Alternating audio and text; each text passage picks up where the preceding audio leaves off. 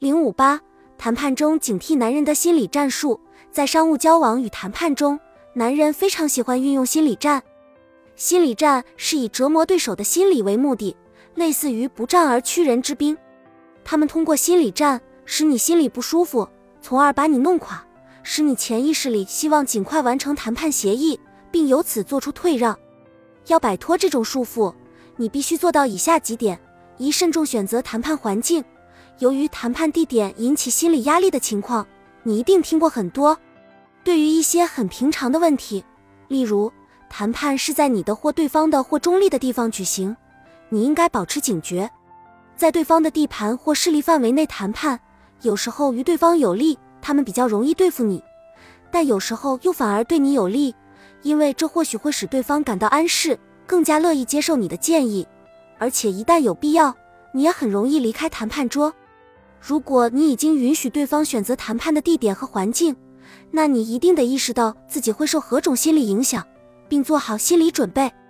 首先要问问自己是不是感到紧张，如果是，应探究一下原因。如果屋内太吵、温度太高或太低，没有可以私下跟自己一方的人协商的场所，那么你就必须意识到，这是为了促使你让步和迅速做决定而刻意安排的环境。如果你发现谈判的环境不利于你，切勿犹豫，应尽快说出来。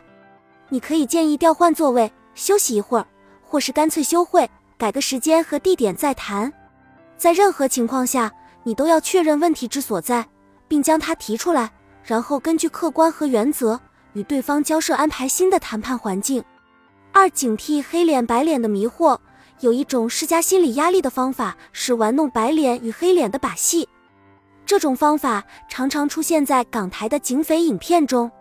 第一位警员威胁要对疑犯提出许多罪行的控诉，并把他置于强烈的灯光下，很恶恶地逼问。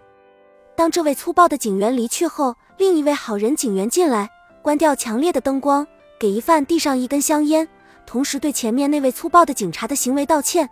并说他很想制止刚才那位警员的粗暴行为，但除非疑犯跟他合作，否则就无能为力。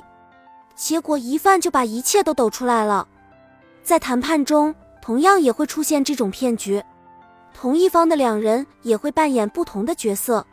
其中一位态度强硬，这台电脑值五千八百元，少一分钱我也不干；而他的同伴则表现出有点难过和尴尬，最后插嘴说：“小王。”你似乎有点不近情理。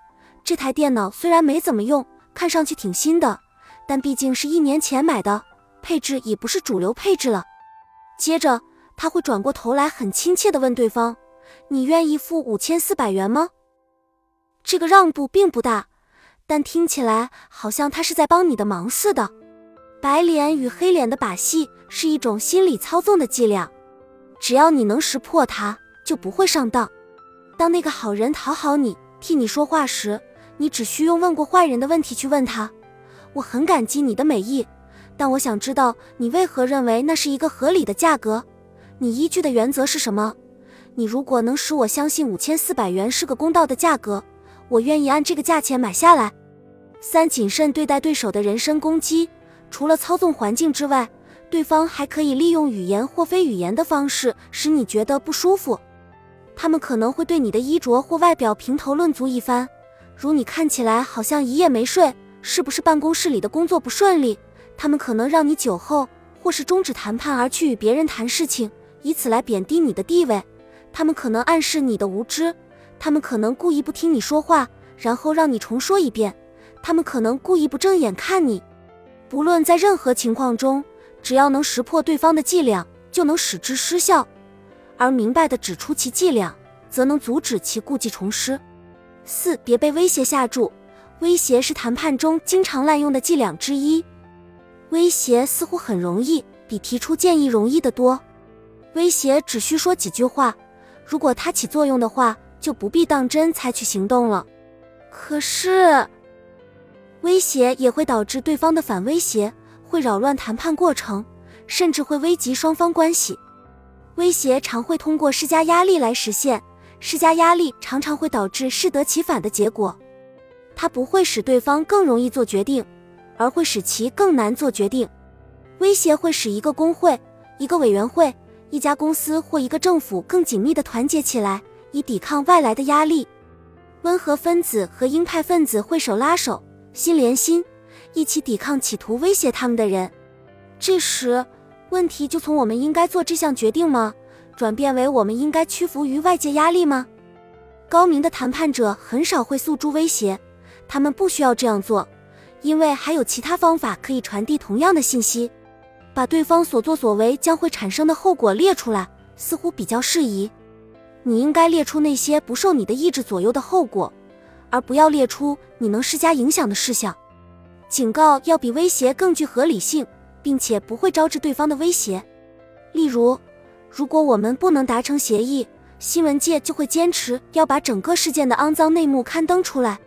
到了这个地步，我不知道怎样才能合法的把新闻压制下来。对此，你有何高见？为了使对方的威胁失效，有时候你可以干扰其传达威胁的过程。你可以故意不理会对方的威胁，只将它视为未经授权的、匆忙说出的或与你不相干的信息。你也可以向对方说明他的威胁富有风险。对付心理战的办法，首先是让自己有良好的心理素质。只有这样，你才能在心理战中越挫越勇。